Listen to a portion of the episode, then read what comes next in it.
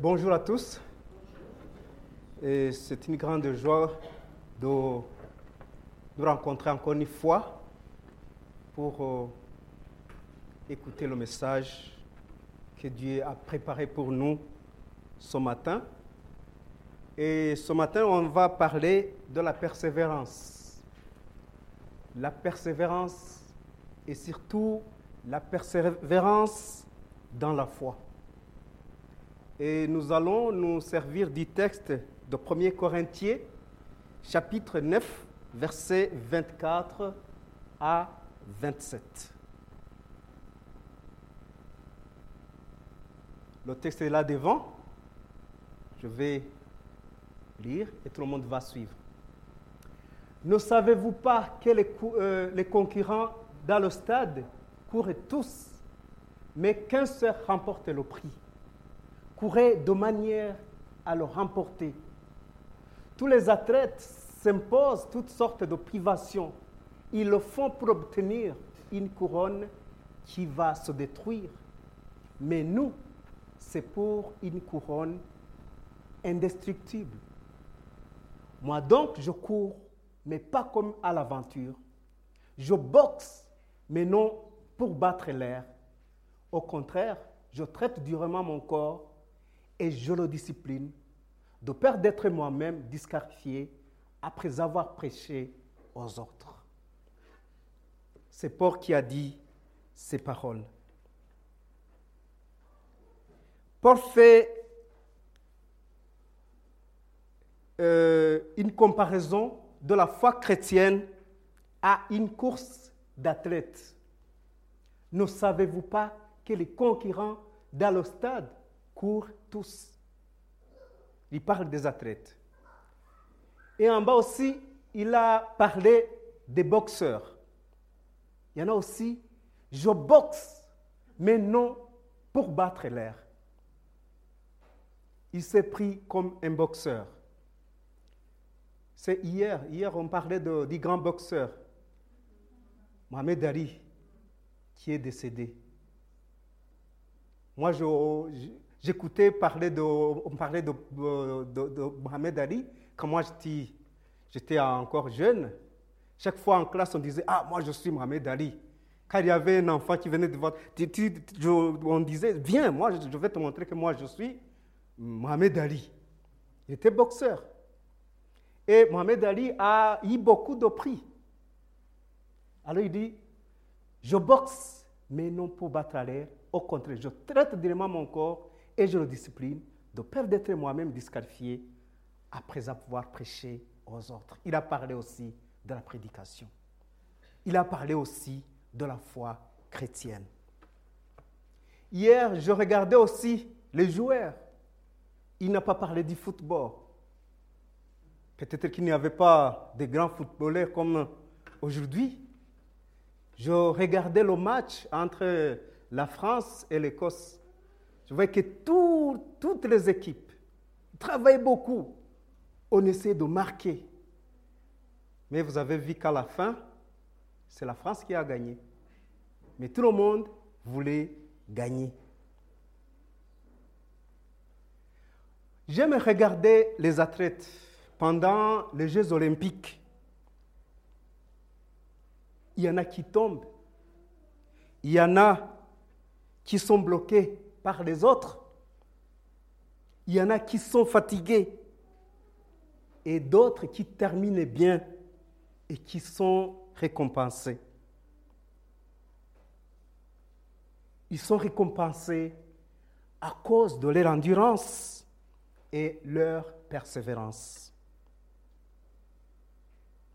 La persévérance, c'est quelque chose qui caractérisait les premiers Il persévérait dans l'enseignement des apôtres. Il persévérait dans la prière. Il persévérait dans la lecture de la Bible. Il persévérait dans la communion fraternelle, comme nous allons le faire aujourd'hui. Il persévérait aussi dans la glorification du Seigneur.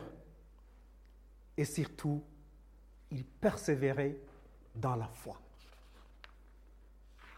Quand je vois les aînés dans l'Église, que ce soit dans notre Église ici et dans toutes les églises que je visite, moi, ça me donne de la joie de voir des aînés qui continuent à venir. J'ai causé avec quelques aînés ici. Ils m'ont dit qu'ils viennent dans de, 40 km. Il faut 40 km chaque dimanche pour être avec nous ici. Je me demande si moi aussi je peux le faire tous les dimanches, si je peux faire des 40 km ou même plus. Alors ça me donne de la joie. C'est ça la persévérance. Je leur pose souvent des questions. Quand est-ce que l'Église a commencé? Vous étiez combien ici dans l'Église? Qui ont continué à venir? Qui n'ont pas pour continuer Pourquoi n'ont-ils pas continué? Ils donnent beaucoup de, explications. Et des fois, on dit, telle personne était avec nous et il a abandonné à cause de ceci ou cela. Quelquefois, je pose ces mêmes questions à d'autres personnes, à d'autres groupes d'âge dans les églises. Tout cela me donne l'idée de la persévérance dans la foi. L'apôtre Paul nous décrit aussi la persévérance dans la foi en se servant de l'image d'un combat. Il s'agit d'un combat spirituel. Comme nous le voyons en Éphésiens chapitre 6, versets 10 à 18. Enfin, mes frères et sœurs, fortifiez-vous dans le Seigneur et dans sa force toute puissante. Revêtez-vous de toutes les armes de Dieu afin de pouvoir tenir ferme contre les manœuvres du diable. En effet, ce n'est pas contre l'homme que nous avons à lutter, mais contre les puissances, contre les autorités, contre les souverains de ce monde de ténèbres, contre les esprits du mal dans les lieux célestes. C'est pourquoi prenez toutes les armes de Dieu afin de pouvoir résister dans le jour mauvais et tenir ferme après avoir tout surmonté. Tenez donc ferme, ayez autour de votre taille la vérité en guise de ceinture. Enfilez la cuirasse de la justice. Mettez comme chaussure à votre pied le zèle pour annoncer l'évangile de paix. Prenez en toutes circonstances le bouclier de la foi avec lequel vous pourrez éteindre toutes les flèches enflammées du mal. Faites aussi bon accueil au casque du salut et à l'épée de l'esprit, c'est-à-dire la parole de Dieu. Faites en tout temps par l'esprit toutes sortes de prières et de supplications. Veillez à cela avec une entière persévérance en priant pour tous les saints il a utilisé ces termes en tenant compte des armes qu'il avait dans son temps. Si c'était aujourd'hui,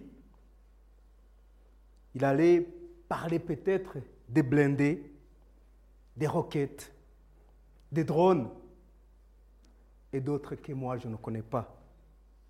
Ce n'est pas ma spécialité. Ma spécialité, c'est de prêcher l'évangile.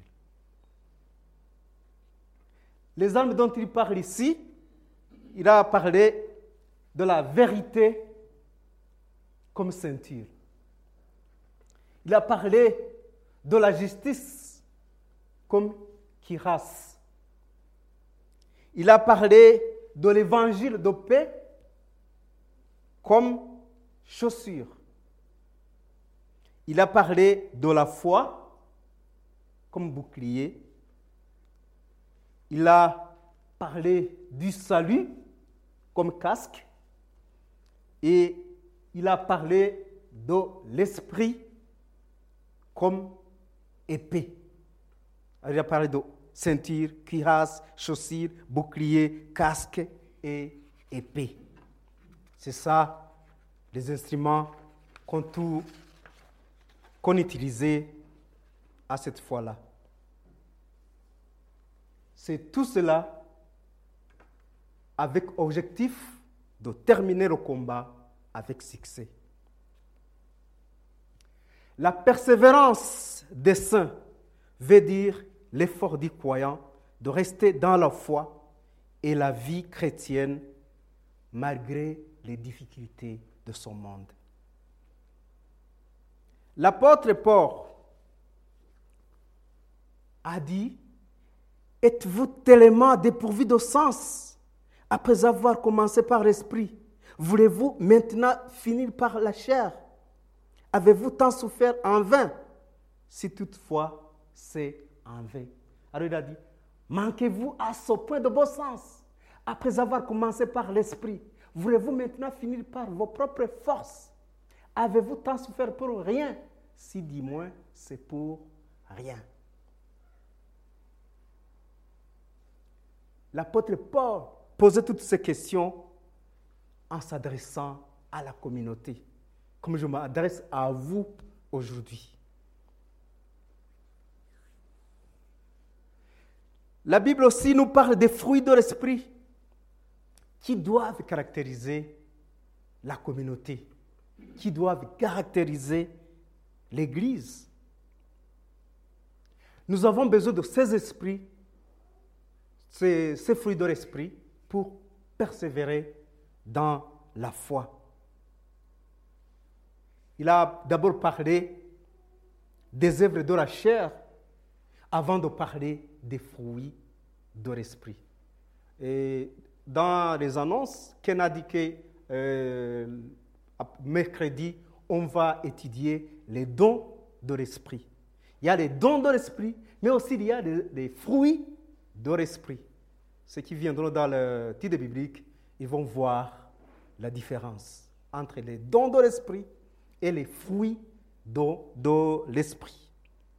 Alors, Paul a parlé d'abord des œuvres de la chair dans Galate. Et après avoir, il a dit, mais les fruits de l'esprit, c'est l'amour, la joie, la paix, la patience, la bonté, la bienveillance, la foi, la douceur et la maîtrise de, soi. Ces, euh, ces, fruits de l'esprit, si vous avez essayé de compter, vous avez vu que c'est combien? C'est neuf. Exactement. C'est neuf fruits de l'esprit. Le premier, c'est l'amour. C'est l'amour. L'amour entre les frères et sœurs. Est-ce que nous avons de l'amour entre nous? On a prêché sur l'amour plusieurs fois. On a parlé de l'amour ici. C'est l'amour de Dieu répandu dans nos cœurs par le Saint-Esprit. C'est en même temps l'amour envers Dieu et l'amour envers le prochain. Pas seulement l'amour envers Dieu, mais aussi l'amour envers nos voisins, nos prochains. Quand nous sommes blessés ou maltraités par quelqu'un, l'Esprit produira, le fruit de l'amour envers cette personne. Même s'il vous a blessé, essayez d'avoir l'amour envers cette personne. C'est ça qui caractérise un chrétien. Deuxième fruit, c'est la joie. En regardant tous ces fruits, vous allez voir si vous en avez dans votre vie ou dans notre vie. La joie. La joie, ce n'est pas un bonheur qui résulte de l'absence de soucis. On aura toujours des soucis. On peut avoir des soucis. Mais gardez notre joie. Est-il possible? Ce n'est pas un bonheur qui résulte de l'absence de soucis, mais une grâce divine qui est née durant les moments de détresse, d'abattement et de chagrin. on est dans le chagrin, on est en difficulté, mais on est dans la joie d'être enfant de Dieu. Troisième, c'est la paix. La paix, il y en a qui, quand nous avons prié, il y en a qui ont prié pour ceux qui sont dans, dans les pays en conflit. Mais il y en a beaucoup de personnes qui manquent, qui n'ont pas de paix, alors qu'ils sont dans un endroit tranquille. Alors la paix, ce n'est pas l'absence de combat, mais une foi et une confiance tranquille en Dieu au milieu des épreuves et des combats. L'inquiétude et l'anxiété disparaissent quand le Saint-Esprit produit le fruit de la paix. Il y a aussi la patience, quatrième fruit c'est la patience et la persévérance dans n'importe quelle situation. Cinquième, c'est la bonté. Le fruit de la bonté. Est-ce que nous en avons? Le fruit de la bonté, c'est être gentil, même si la souffrance est là, être aimable. Même s'il y a la souffrance, être aimable. C'est ça le fruit de la bonté chez les chrétiens. Il y a aussi la bienveillance. Il y en a d'autres versions qui disent la bénignité. Il y a des versions qui disent la bénignité. Moi, j'avais dit la bénignité. Et comme explication, j'avais mis la bienveillance. C'est ça, la bienveillance. Alors, la bénignité, c'est avoir de la bienveillance entre les chrétiens, entre ceux qui ont accepté Jésus comme leur Seigneur et Sauveur. Il y a la foi. La foi, la signification, c'est rempli de foi que de croyance. Il y a différence entre la foi et la croyance vous savez qu'il y a différence entre la foi et la croyance?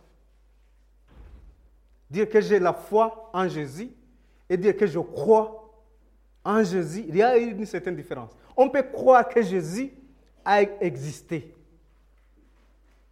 sans accepter qu'il est, sans avoir la foi qu'il est ton sauveur et Seigneur. C'est ça la différence.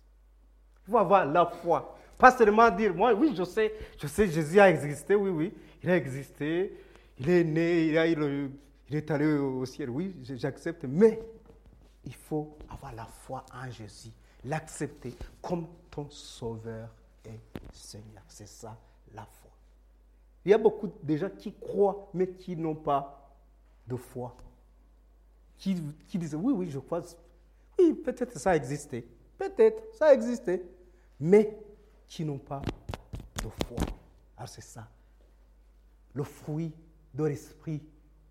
Pour nous, nous devons avoir la foi, la foi en Jésus. Il y a la douceur. La douceur, c'est l'humilité réelle, une soumission à la volonté de Dieu. Est-ce que tout ce que nous faisons, nous le faisons selon la volonté de Dieu? Si nous avons ces fruits en nous, nous avons la douceur imilitaire, une soumission à la volonté de Dieu et une considération pour les autres. Il y a la tempérance. Dans d'autres versions, dans cette version, on dit la maîtrise de soi. Oui, la tempérance, c'est se maintenir. C'est se maintenir, se contrôler soi-même devant tous les désirs. C'est ça, la maîtrise de soi. C'est pourquoi Paul dit dans ce texte qui nous que nous avons lu, Je traite mon corps durement. J'en suis totalement maître. C'était au verset 27 dit verset que nous avons lu avant. Il a dit, je traite mon corps durement. J'en suis totalement maître. Sinon, moi qui ai annoncé le message aux autres, je risque ensuite d'être éliminé. Il traite mon corps. Je traite mon corps. Je lui prive. Quelquefois, on, peut se priver de quelque chose. Paul disait, je peux même aller là où on mange de la viande. Moi, je ne mange pas pour ne pas blesser ces gens. C'est ce qu'il disait. Je prive mon corps.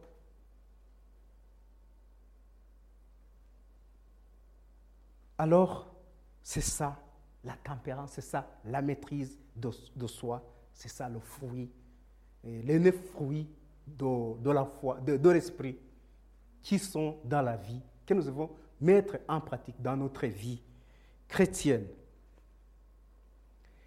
Il y a la persévérance dans la foi, même en cas d'épreuve. On est dans les problèmes, mais on garde toujours sa foi. La Bible nous donne des exemples de ceux qui ont pu persévérer dans la foi malgré leurs épreuves. La Bible parle d'Abraham, de Joseph, de Job, de Daniel, de Paul et beaucoup d'autres personnes. Aujourd'hui, nous allons nous servir de deux personnes qui ont montré leur persévérance. Le premier a persévéré dans la foi malgré les épreuves, c'est Job. C'est une histoire que tout le monde connaît. On parle de Job, de Job. Et le second, c'est celui de Daniel. Daniel aussi a gardé sa foi malgré les difficultés.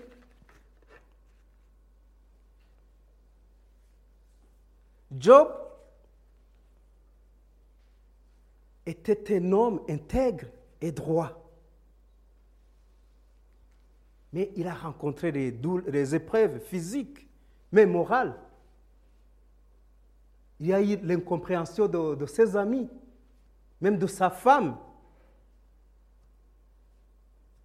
Nous avons beaucoup à apprendre de Job dans notre persévérance dans la foi. Il avait une grande famille. Il avait sept fils et trois filles. C'est qu'il avait dix enfants. C'était, presque comme mon père, parce que mon père avait douze enfants. Moi, je suis le neuvième. Alors, mon père avait dépassé un peu Job. il avait dépassé un peu. Nous étions, euh, quand il est mort, il avait, il avait 63, mon père avait 63 petits-enfants. Alors quand on était ensemble, c'était, c'était comme l'église. Quand on se réunissait, on pouvait danser, chanter pour le Seigneur parce qu'on était plus... S'il y avait 63 et nous 12, c'est qu'on était combien?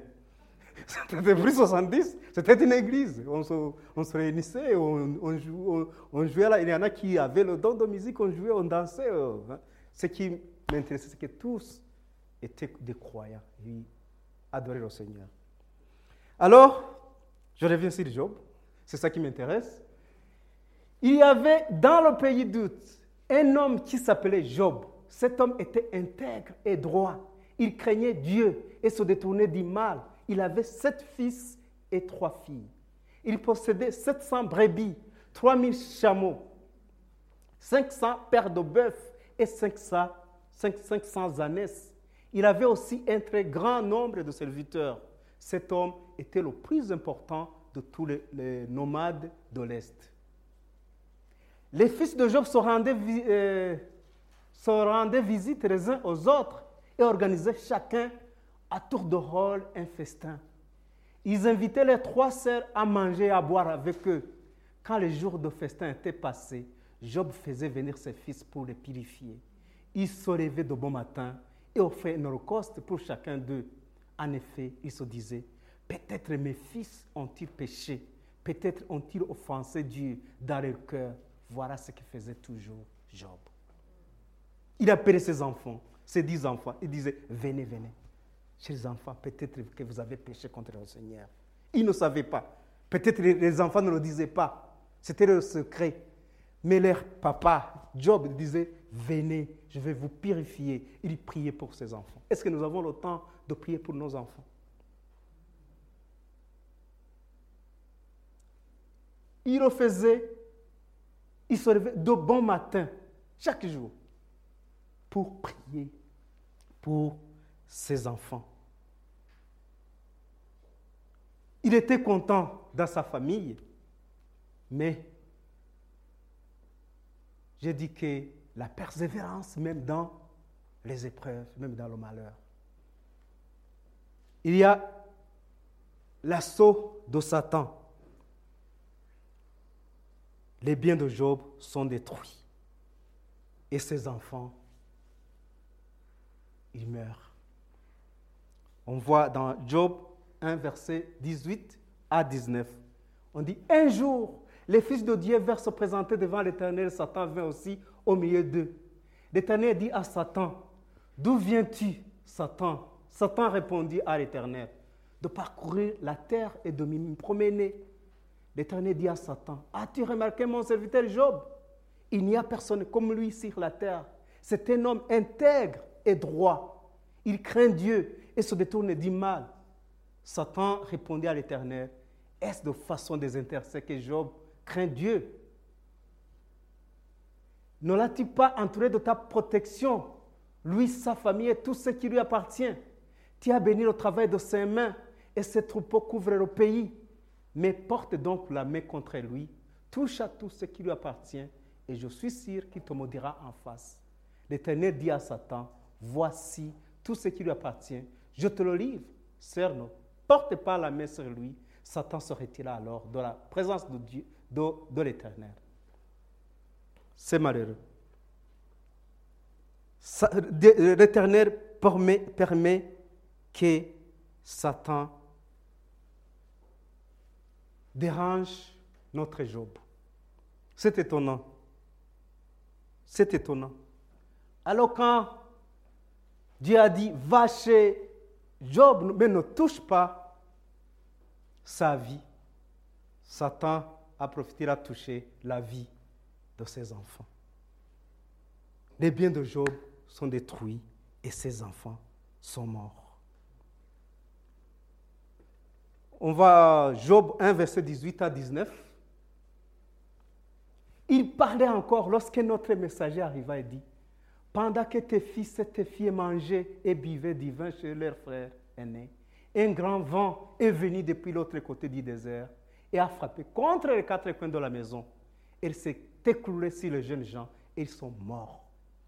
Je suis le seul à avoir pu m'échapper pour t'en apporter la nouvelle. Voilà Job qui était content avec ses enfants, mais il commence à recevoir de mauvaises nouvelles. Ce n'est pas ça seulement. La santé de Job a aussi été touchée. Il vient de perdre ses enfants, des enfants qu'il aimait, il priait pour, pour eux, mais ils sont morts. Mais sa santé devient une épreuve aussi.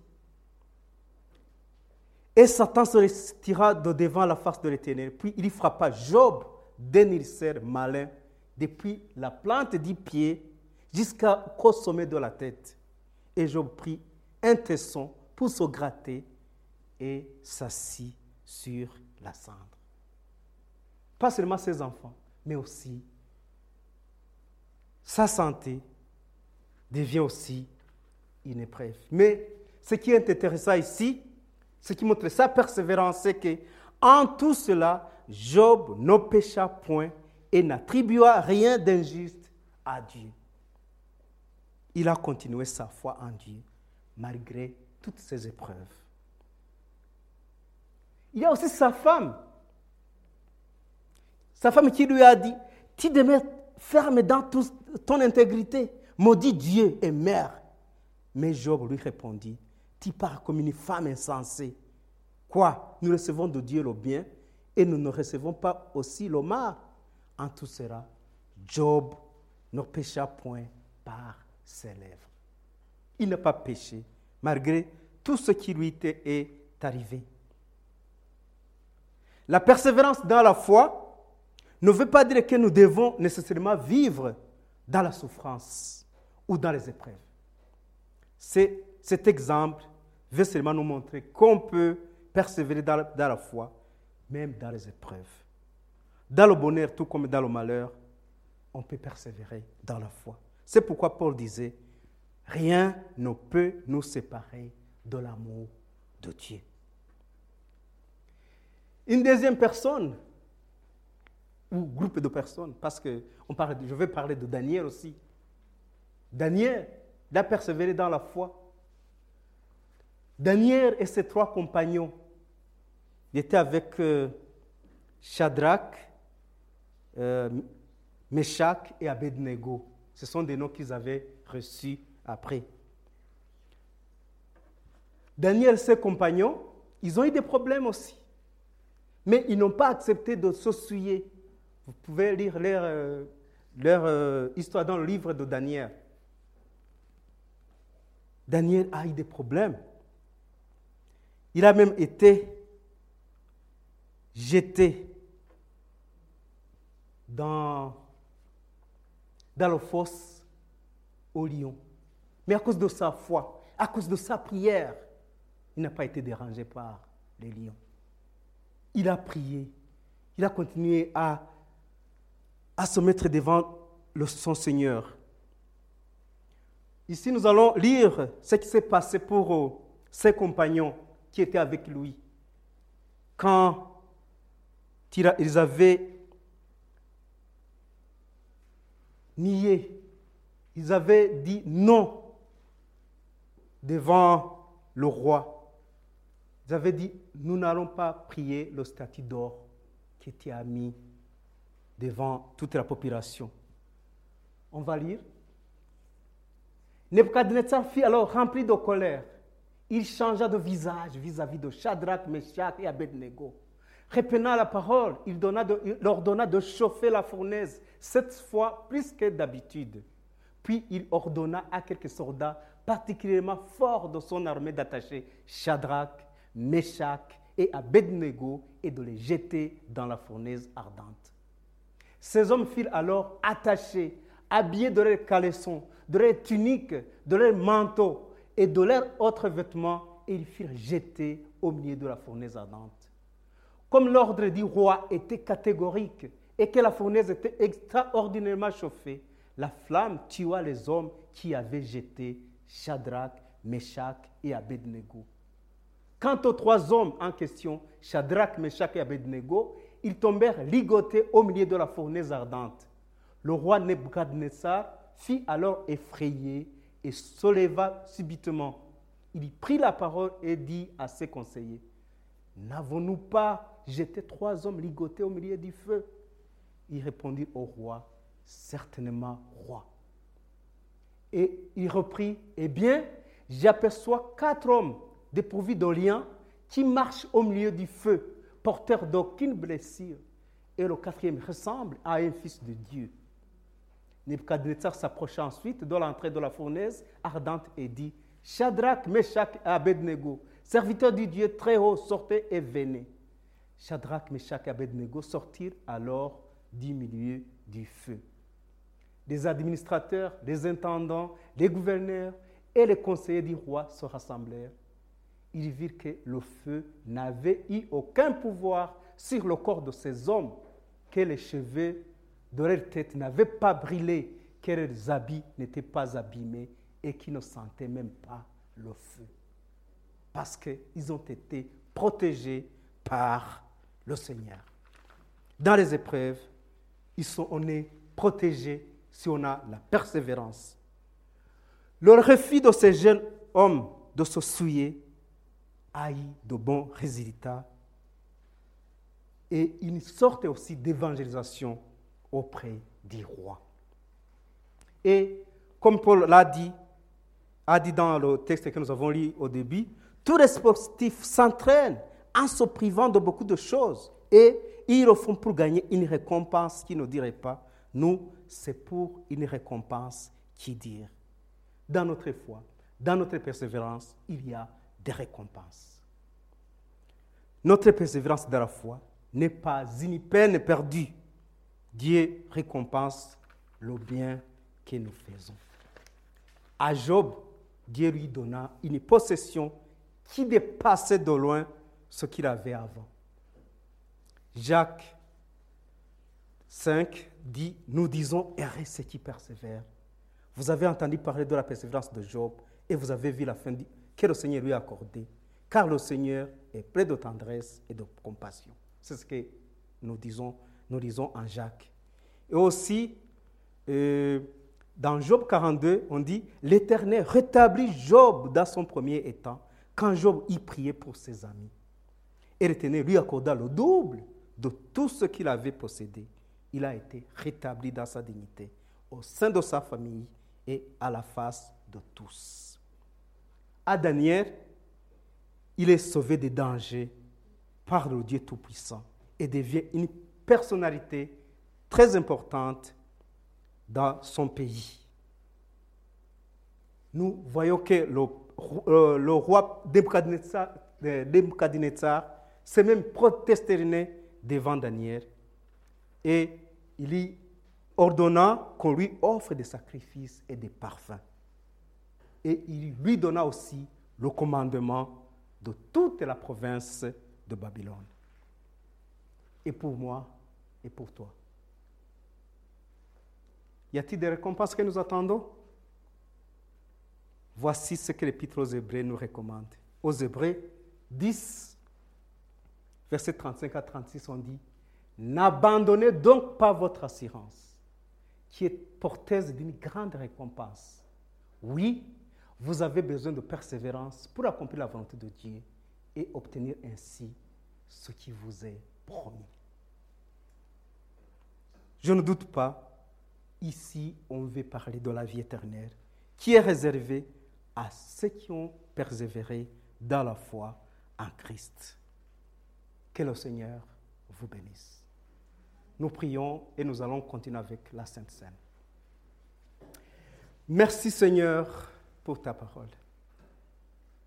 Merci parce que tu nous aimes, tu nous protèges et tu veux que nous soyons la lumière dans ce monde, Seigneur, en vivant cette persévérance que tu nous parles, dont tu nous parles, Seigneur.